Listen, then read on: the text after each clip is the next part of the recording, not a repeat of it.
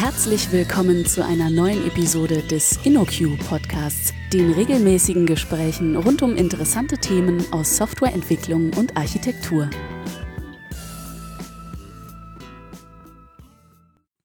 Hallo und herzlich willkommen zu einer neuen Folge des InnoQ Podcasts. Äh, heute wollen wir über das Thema Prototyping, Wireframes und Mockups äh, reden. Und dafür habe ich mir den Roman eingeladen. Hallo Roman. Hallo Lukas. Roman, möchtest du dich mal kurz vorstellen? Ja, für alle, die mich noch nicht kennen, mein Name ist Roman Stranghöhner. Ich arbeite als Senior Consultant bei InnoQ schon seit guten neun Jahren. Ähm, und ja, kü kümmere mich eigentlich vorwiegend um ähm, Frontend-Themen äh, und vor allen Dingen auch Benutzeroberflächen, alles, was damit zusammenspielt, insbesondere auch ein bisschen die weicheren Themen wie äh, User Experience und UI-Design, Produktentwicklungsmethodiken, all diese Dinge fallen so in meinen Themenschwerpunkt. So in den letzten Jahren hat sich vor allem das bei dir auch so ein bisschen rausgestellt, dass du weniger mit HTML und CSS zu tun hast, sondern mehr so auch in dem Prototyping-Bereich, oder?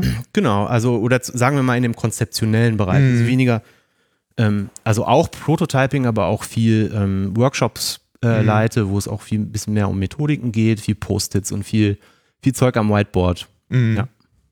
Ähm, wir hatten schon mal eine Folge zusammen aufgenommen, mit, äh, zusammen mit dem Robert über Design-Sprints und mhm. da hatten wir schon mal ein bisschen an das Thema angeschnitten, aber da wollt, das wollten wir nochmal aufgreifen und dann nochmal ein bisschen ins Detail gehen.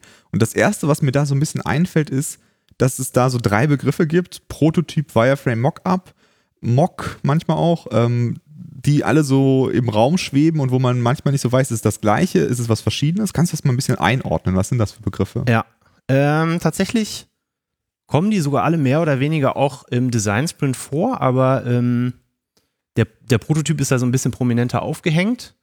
Ähm, also eigentlich, wenn man sich jetzt mal so vorstellt, reine Konzeptarbeit, wie soll ein, wie soll eine Benutzeroberfläche oder ein, ein Benutzerflow, eine Journey aussehen, ähm, brauchen wir dafür ja ganz verschiedene Dinge, auch auf konzeptioneller Ebene. Äh, und da fängt man üblicherweise, wenn man sich jetzt so, so eine Achse vorstellt, auf der man den Detailgrad abbildet, ähm, hat man ja so Dinge wie erste Skizzen, dann hat man, ähm, die halt noch sehr rudimentär sind und sehr wenig Detailgrad haben und man hat am Ende irgendwie ein fertiges Design, wo wirklich alles eins zu eins aussieht, wie später mal eine Anwendung aussehen soll. Das wären so die beiden Extreme auf so einer mhm. Achse. Und dann kann man eigentlich ähm, Wireframes auf der eher ähm, auf der linken Seite dieser Achse ansiedeln, also etwas, was vielleicht so kurz nach kurz nach irgendwelchen Skizzen kommt ähm, und einen Prototypen eher sehr weit rechts auf dieser Achse, weil es im Prinzip ähm, ja mehr oder weniger ein oder ein, ein fast identisches Abbild dessen sein soll, was später mal umgesetzt wird. Mhm. Und in der Mitte hätte man sowas wie Mocks oder Mockups.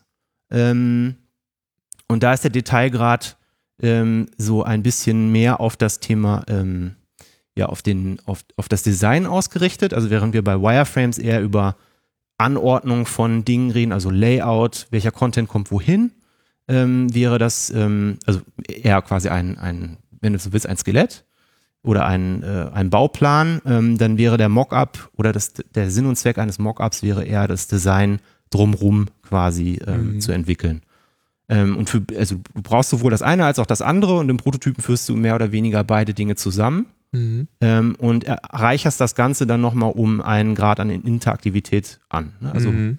ähm, während ich jetzt beispielsweise bei einem, wenn man sich das Ganze jetzt mal vorstellt, irgendwie wir haben so eine, so eine Warenkorbseite oder so ein Checkout-Prozess von mir aus, dann äh, würde ich den vielleicht als erstes Wireframe ähm, und mir grob überlegen, wo müssen welche Elemente hin, wo muss ich die einzelnen Positionen in diesem Warenkorb anordnen, wo wird die Gesamtsumme angezeigt, welche Knöpfe muss ich unten drunter anbieten, was ist die Primäraktion, was wären Sekundäraktionen, welche Absprunglinks gibt es, bla bla bla. Mhm. Ja, und ähm, dann würde ich anfangen, ähm, vielleicht das Design drumherum, wenn es denn noch nicht da ist, ähm, irgendwie zu, äh, dazu zu bauen. Ähm, und da geht es dann wirklich tatsächlich eher um optische Dinge.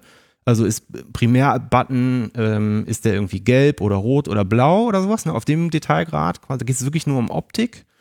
Ähm, aber ich brauche quasi den Bauplan trotzdem schon, um dann mehr oder weniger die Seite zu mocken. Ne? Mhm. Ähm, aber da steckt sonst noch keine Art, keine, keine Interaktivität hinter. Ähm, es geht erstmal nur um die Positionierung und die Optik. Und mhm. beim Prototypen könntest du dann wirklich anfangen, mehrere Seiten hintereinander oder mehrere Mocks hintereinander zu klemmen ähm, und Seitenübergänge zu definieren. Also wenn ich auf diesen Knopf drücke, lande ich am Ende bei der also am Ende vom Warenkorb, wenn ich da auf, auf äh, jetzt bezahlen drücke, lande ich auf dem nächsten Screen oder dem nächsten mock, gemockten Screen und ähm, sehe dann die äh, Zahlungsbestätigung mhm. und wann versendet wird und sowas. Ne? Also das wäre im Prinzip von dem, von diesen verschiedenen Detailgraden ähm, von ganz, ganz wenig Details bis hin zu maximal vier, vielen Details hätte man da im Prinzip alles abgedeckt und so kann man die auch ein bisschen voneinander abgrenzen. Mhm. Das heißt aber, sie haben auch wirklich verschiedene, einen verschiedenen Zweck. Das ja. ist nicht so, dass das eine besser ist, die bessere Version. Äh, nein, nein. Also tatsächlich ähm, verfolgen alle drei ähm, Design-Artefakte, wenn man sie jetzt von mir aus so nennen will, ähm, unterschiedlichen ähm, Ein paar Sachen habe ich gerade schon genannt. Ja. Also beim Wireframe geht es halt erstmal darum, überhaupt Informationsarchitektur so ein bisschen zu betreiben, zu überlegen, wo kommen welche Dinge hin, ähm, was folgt aufeinander, ähm, wie setze ich Dinge in Kontext, welche Art von Informationen brauche ich an dieser Stelle. Ähm, auch da spielt der, der eigentliche Content tatsächlich schon ähm, eine relativ große Rolle. Ähm, also Lorem X ist selbst bei Wireframes schon eine, eigentlich keine so gute Idee. Also je eher ich echten Content habe, desto besser, auch im Wireframing. Ähm, und dann ähm, dann habe ich im Prinzip die, die, das, das ist auch die Art von Konzeptarbeit, die man tatsächlich gemeinsam tut. Also Wireframes sind eigentlich eine Sache, die, ähm, die im gesamten Team oder zumindest mit vielen Teil oder vielen Teammitgliedern gemeinsam erarbeitet werden sollte. Das ist keine reine Designarbeit. Ähm, das wäre dann eher so die, also Mockups selbst ähm, werden ja eingesetzt, um im Prinzip wirklich die Optik zu definieren. Und das ist dann schon eher ein bisschen typische Designarbeit. Mhm. Ähm, und das, der Sinn und Zweck von, von Mockups ist auf jeden Fall äh, das Look and, nee, nicht das Look and Feel, sondern nur das Look quasi ähm, zu definieren. Ne? Mhm. Und bei Prototypen ist, ist ganz klar, ist der Test, also äh, der Prototyp an sich ist eigentlich ein Test.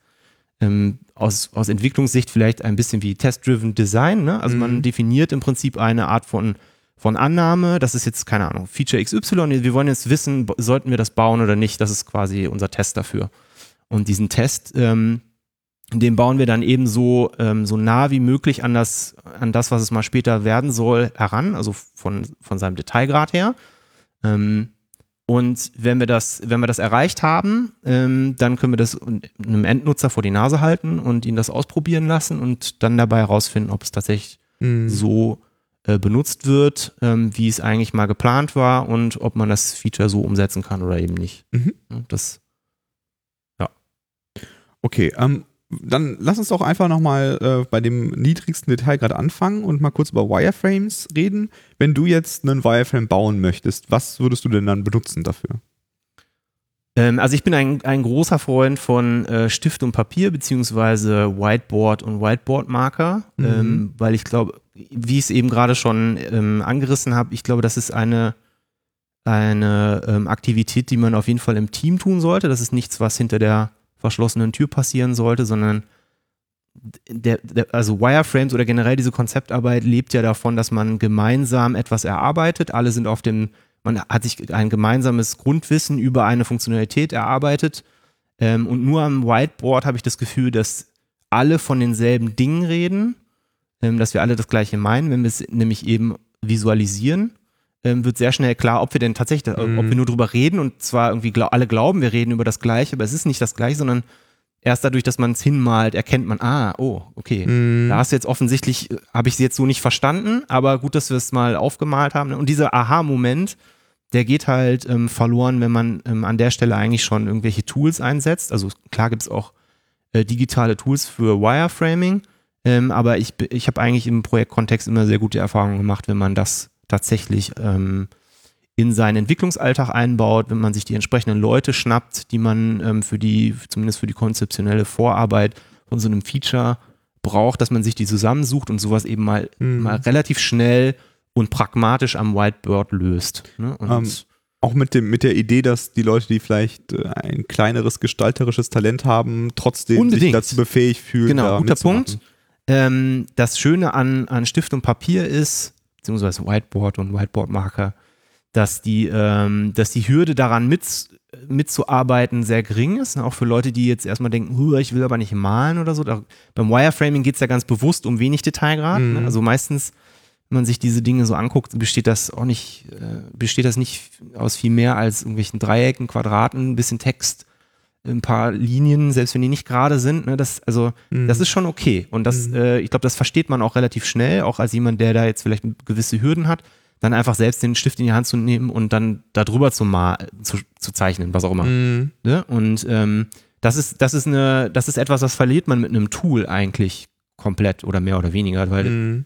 wenn sobald irgendwie in diesem kreativen Gedanken und, und Wissensaustausch auf einmal so ein Tool irgendwie als Barriere dazwischen ist, dann, dann ist man irgendwie vielleicht als jemand, der da jetzt nicht so ähm, hundertprozentig drin ist, eher gehemmt, sich Mhm. irgendwie da mit einzubringen. Ne? Und das ist, ich finde das immer ein schönes, ein schönes Mittel, um alle irgendwie mehr oder weniger daran teilhaben zu lassen. Und das ist eine, eine sehr inklusive Veranstaltung. Ja.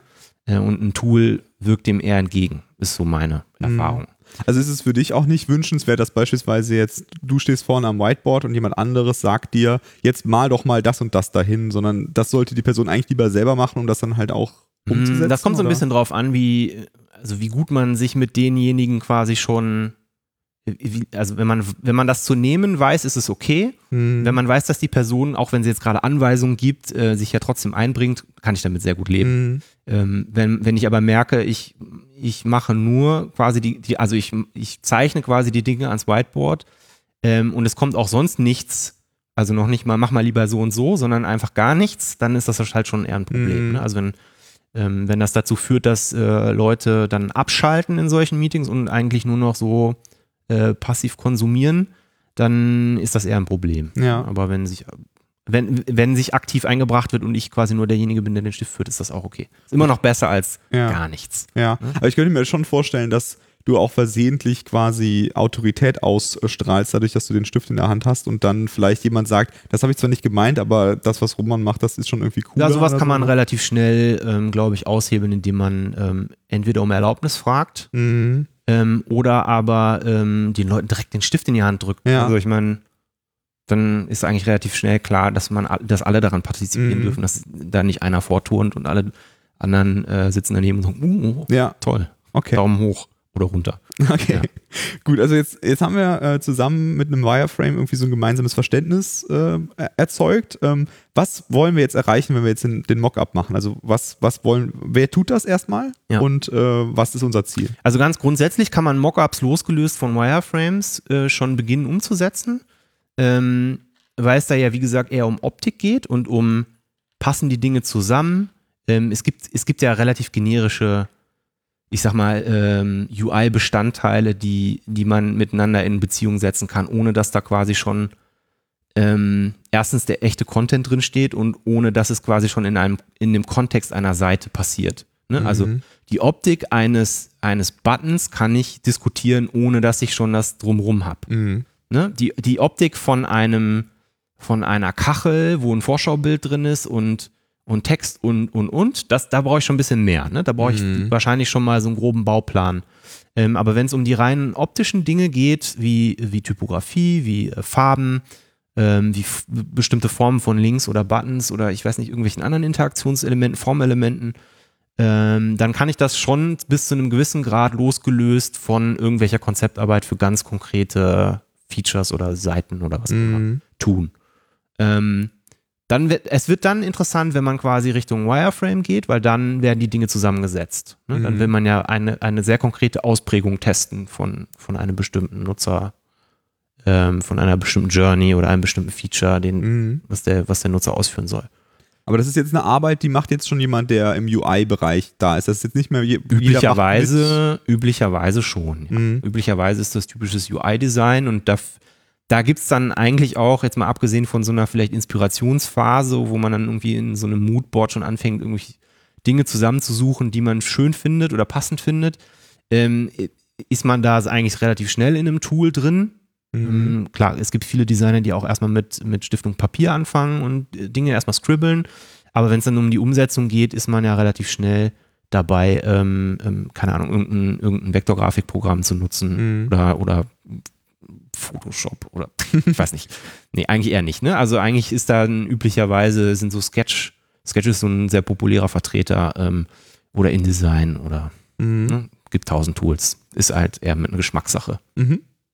Okay, und ähm, wir hatten, haben auch schon mal an anderer Stelle über Komponenten gesprochen. Äh, was verstehst du denn darunter erstmal, vielleicht für die Hörer und Hörerinnen, die das vielleicht nicht kennen? Ähm, also Komponenten ist ein sehr generischer Begriff, ja. ne? kann alles und nichts bedeuten. Ähm, es gibt verschiedene ähm, Metaphern dafür, um Komponenten ein bisschen besser einsortieren zu können. Sehr populär ist dieses Atomic Design von Brad Frost, der so ein bisschen versucht zu unterscheiden, ähm, was sind sehr, sehr generische Komponenten, sehr kleingliedrige und wie setzen die sich dann quasi später wieder zusammen. Ne? Also das, ähm, das, typische Beispiel ist irgendwie so ein Button, den, den kann man nicht weiter zerteilen, der ist sehr atomar, also es ist ein Atom in, mhm. diesem, in dieser Metapher. Ähm, währenddessen ein, wie eben beschrieben, so, ein, so, eine, so eine Kachel mit, mit einem Vorschaubild und ein bisschen Text unten drunter und einer Primäraktion ist dann quasi eher sowas wie ein Molekül, zusammengesetzt aus einzelnen kleinen mhm. ähm, Atomen. Ähm, und diese Komponenten, hatte ich eben auch gesagt, kann man ja sehr losgelöst von einem, von einem gewissen Kontext erstmal, zumindest was die Optik angeht, entwickeln.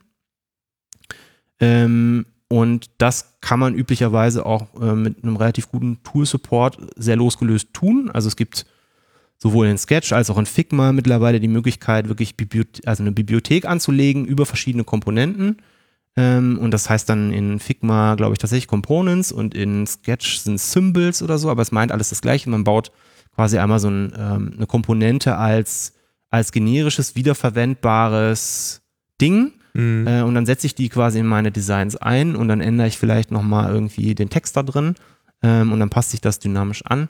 Aber eigentlich verwende ich quasi immer denselben, denselben Bauplan, bestehend aus einmal natürlich Layout-Informationen und Farbe und was sonst noch so dazu gehört. Aber da ist dann schon der Aspekt der Wiederverwendbarkeit ist da schon mit vorgesehen. Das heißt, wenn ich jetzt in dem Button äh, sage, okay, jetzt ist der Border Radius äh, 50 statt, statt 5, dann ändert sich das global an allen Stellen. Das ist der Vorteil davon, genau. genau. Also mhm. insbesondere, wenn man jetzt vielleicht nochmal an früher denkt, früher hat man ja mit Mocks immer automatisch Photoshop ja. in Verbindung gebracht und diese 1000 Photoshop-Dateien und ähm, meistens ist es ja auch wirklich dann nur eine Seite gewesen mit verschiedenen mhm. Ebenen.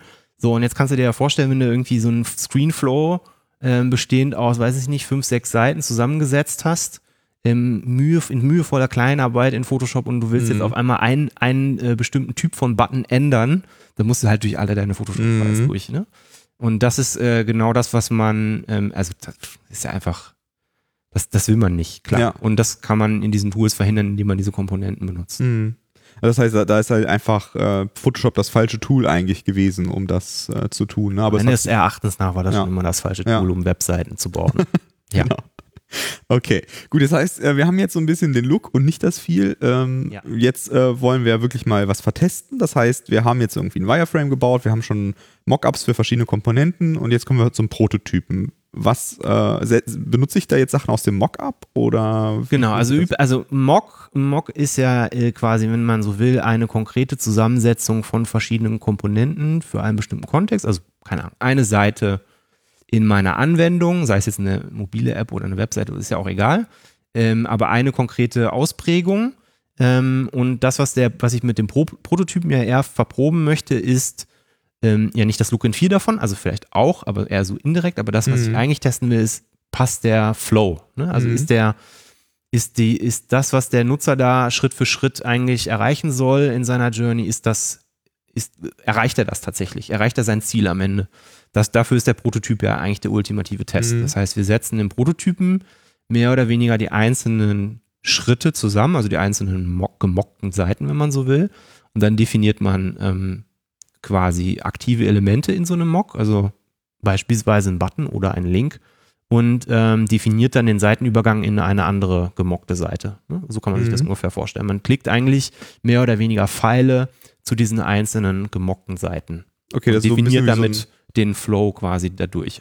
Obwohl alles natürlich, also so ein Prototyp ist immer, ähm, ist ja nicht, das ist ja, also es wird so viel ähm, gefaked, wie nötig ist, damit mhm. der Nutzer sein Endziel erreicht, aber nicht mehr. Mhm. Also wir fangen jetzt nicht an, in einem Prototypen alle erdenklichen Wege auszu, äh, auszudefinieren und alle Multiplikationen, sondern eigentlich wirklich nur einen konkreten und den wollen wir testen äh, und nicht mehr. Und dann ist mhm. unser Test eigentlich beendet. Ja, verstehe. Also es ist mehr so wie so ein Choose Your Own Adventure Buch, wo man dann sagt, wenn du das machen ja. willst, geh auf Seite 12 und wenn du das machen willst, geh auf Seite 20. Äh. Ja, genau. Und nicht, also ich kann da jetzt nicht meinen Namen zum Beispiel eingeben, sondern ich sage quasi das nur kommt ein bisschen den auf den, genau, das, ah, das ist auch noch ein guter Punkt. Das kommt ein bisschen drauf an, was ich für meinen Prototypen eigentlich verwende. Also Mhm. der Prototyp an sich ist ja nur ein Test, aber wie ich den Test implementiere, ist ja meine Sache. Das kann, Mhm. das kann ein Prototyping-Tool sein, das kann aber auch ein Paper-Prototype sein. Das kann irgendwas was physisches sein, wenn irgendwie zu, dem Produ zu irgendeinem Produkt beispielsweise nicht nur Software gehört, sondern eben auch irgendwas zum Anfassen. Ähm, das kann, ähm, das kann aber auch, keine Ahnung, schon eine statische Webseite sein, bestehend aus HTML, CSS und JavaScript. Mhm. Und je nachdem, ähm, was ich da so benutze, kann ich natürlich unterschiedlich viele Dinge tun. Also Mhm. in diesen statischen ähm, oder ziemlich, ziemlich doofen äh, Prototyping-Tools, ähm, da ist es üblicherweise dann nicht möglich, dass du da irgendwie anfängst, Textelemente zu definieren, wo du dann Text eingeben kannst und dann Formvalidierung und so ein Zeug irgendwie schon pro prototypen kannst. Es gibt diese Ansätze, es gibt mittlerweile auch ein paar Tools, die das können, die werden dann nach und nach ähm, entwickeln, die sich quasi immer ein bisschen mehr in Richtung der eigentlichen Anwendung, also man definiert da Mhm, Dinge, die man dann in mhm. der Anwendung dann nochmal wieder definiert. Ähm, aber ich würde es an, also meiner Erfahrung nach ist das ein Detailgrad, der da gar nicht nötig ist, Mhm. nicht zwangsläufig. Ähm, und man sollte natürlich den, das Implementierungsmittel für den Prototypen immer sehr bewusst auswählen und ähm, sich das, das, das richtige Werkzeug für den Job suchen. Ja. Eigentlich immer. Ähm, genau, da muss man auf jeden Fall ein bisschen, bisschen aufpassen, was man dafür dann für Mittel nimmt und wie viele Möglichkeiten es da drin gibt, Mhm. ähm, um so einen Test zu definieren. Okay, und, und mit was für einem Tool würdest du jetzt so einen Prototypen dann bauen?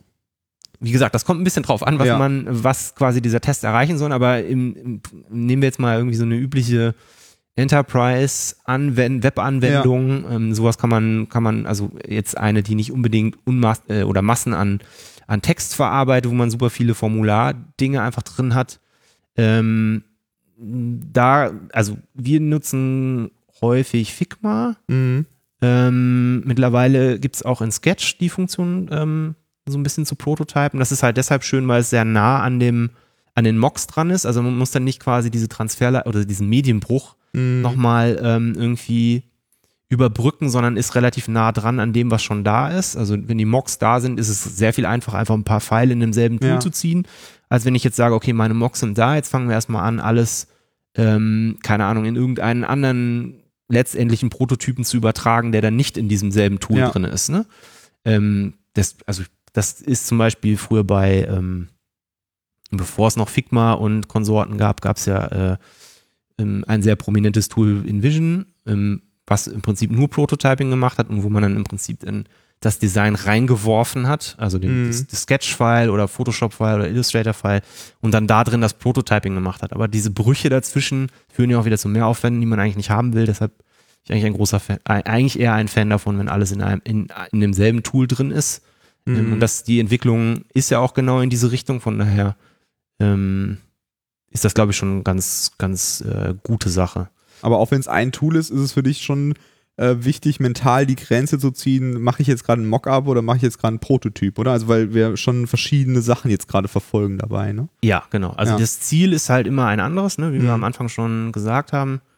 Ähm, das Ziel von einem Mock ist ein Design zu definieren ähm, und das Ziel von einem Prototypen ist ein das, das, das Zusammenspiel aus allem quasi abzutesten. Ja. Ne? Also aus sowohl aus, ähm, aus Layout als auch aus Design, als auch aus Nutzerführung, als auch aus Inter Informationsarchitektur. Da testet man ja halt eigentlich wirklich alles Ende zu Ende, wenn man so Mhm. möchte. Ne? ähm, ohne dabei unnötig tief ins Detail zu gehen. Sondern nur, man prototypt ja nur genau das bisschen, was man im Prinzip Ja. am Ende, ähm, was man braucht, um den Nutzer von A nach B zu bringen. Und Mhm. nicht irgendwas darüber hinaus. Okay, und äh, was äh, ähm, im Alltag, was sind denn da schon für Fallstricke begegnet, wo Leute Fehler machen in einem von diesen drei äh, Be Bereichen, wo du sagst, oh, das äh, Ja, der erste, der erste Klassiker ist halt diese Dinge alle durcheinander zu werfen Mhm. ähm, oder nicht zu wissen, was die Unterschiede sind und was eigentlich Sinn und Zweck von diesen verschiedenen Artefakten ist. Ähm, das wäre schon mal so ein Klassiker, also irgendwie einen Prototypen für etwas zu nutzen, wofür er dann eigentlich gar nicht gedacht ist. Ne, Irgendwie als, vielleicht als, als Dokumentation Mhm. ähm, oder als, ähm, ich weiß nicht, äh, ja, also einfach, dass, dass, dass der Sinn und Zweck von diesem Prototypen eigentlich ist, dass man etwas testet. Ne? Das nicht verstanden zu haben, sondern es, dass man das irgendwie als, als von mir im schlimmsten Fall sogar als Komponentenbibliothek betrachtet, die dann ganz viele verschiedene zusammengesetzt, also alle, alle, alle Wege in meiner späteren Anwendung äh, quasi da drin erstmal vor Prototype und dann, dass man immer in einem gesamten riesigen Prototype Mhm. bleibt, der am Ende genauso aussieht wie meine Anwendung.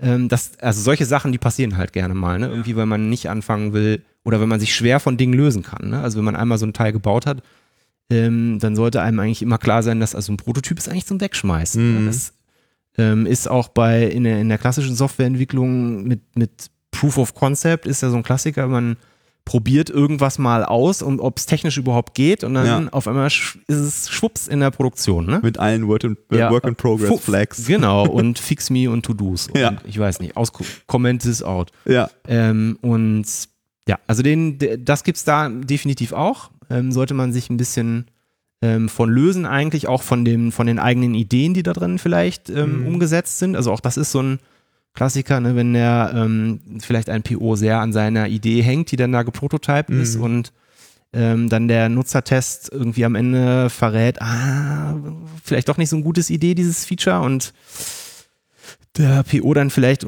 der Meinung ist, ach nee, der, also dann haben wir die falschen Nutzer vielleicht. Ja, dann, das ist, das ist auch noch so ein beliebter Klassiker, ne? dass dann Mhm. irgendwie da die eigenen Ideen ähm, so gehegt und gepflegt werden, dass man äh, Schwierigkeiten hat, sich davon zu lösen. Also das Mhm. sollte eigentlich klar sein oder muss man häufig klar machen, dass, dass es darum geht, die Idee zu validieren und wenn die Validierung sagt, "Hm, nö, keine gute Idee, dann lassen wir das. Dann Mhm. schmeißen wir das alles in die Tonne und dann bauen wir was anderes. Oder passen es an. ne? Also muss ja, nicht, muss ja nicht immer heißen, dass man alles wegwirft, aber dass man es zumindest auch vielleicht anpasst. Ja.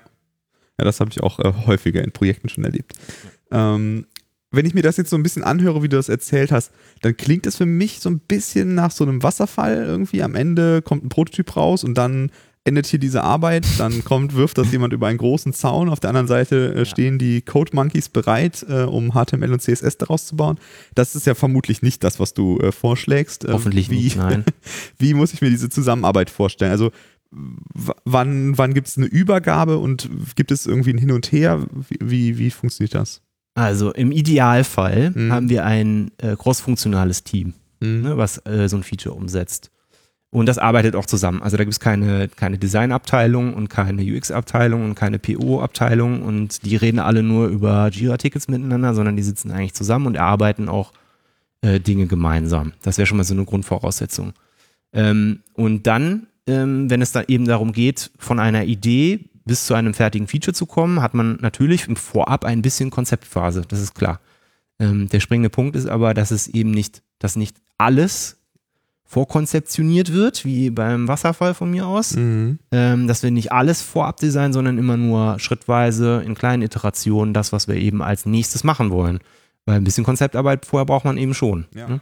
Das heißt, ähm, was sich bei uns ganz gut angeboten hat, ist ähm, die Sprints so ein bisschen phasenversetzt voneinander ähm, äh, zu äh, oder äh, zu, ja Phasen zu Phasen versetzen. Oh Gott, ich kann nicht mehr reden. Ähm, so dass man eben diese Konzeptarbeit in einem Sprint vorher äh, gemeinsam mit dem Team natürlich erarbeitet. Also es wird genauso ähm, committed und genauso ähm, ähm, eingepreist, sage ich mir jetzt mal, in, in, im Sinne von, wir brauchen da Zeit für, für Mhm. Konzeptarbeit, wie normale User Stories beispielsweise. Ähm, und dann werden die genauso erarbeitet. Ähm, da wird dann, werden dann von mir aus als erstes Wireframes erstellt. Die fließen dann zusammen mit der User Story, die dann am Ende im nächsten Sprint bearbeitet werden kann oder in einem der nächsten Sprints ähm, fließt das Ganze dann ein. Ähm, und im Idealfall habe ich dann ähm, auch noch das Thema mit dem, äh, dass ich eben alle notwendigen Komponenten vorher gemockt habe, dass das Design feststeht dafür, dass ich die Dinge alle zusammenfügen kann und ähm, ähm, ultimativ wäre es natürlich auch schön, wenn man in bestimmten Abständen, und das muss nicht immer unbedingt ein Sprint sein, aber zumindest mal, wenn man so eine größere Ju- User Journey vor sich hat oder ein Epic oder irgendwie sowas in der Größenordnung, ähm, dass man solche Dinge tatsächlich prototypisch umsetzt vorab äh, und die tatsächlich verprobt, bevor man anfängt, die zu entwickeln. Ne? Und das Mhm. kann dann durchaus mal ein bisschen mehr als ein, ein, ein tatsächlich klassischer Entwicklungssprint sein, der dann phasenversetzt vorab passiert, ähm, sondern es können auch durchaus mehrere sein. Das lohnt sich ja nicht immer für jedes kleine Mini-Feature ähm, fünf Leute zu, ranzukarren, die das Ganze Mhm. testen, sondern ähm, da macht es natürlich schon Sinn, wenn man ein bisschen größere Teile hat, die man, die man abtesten kann.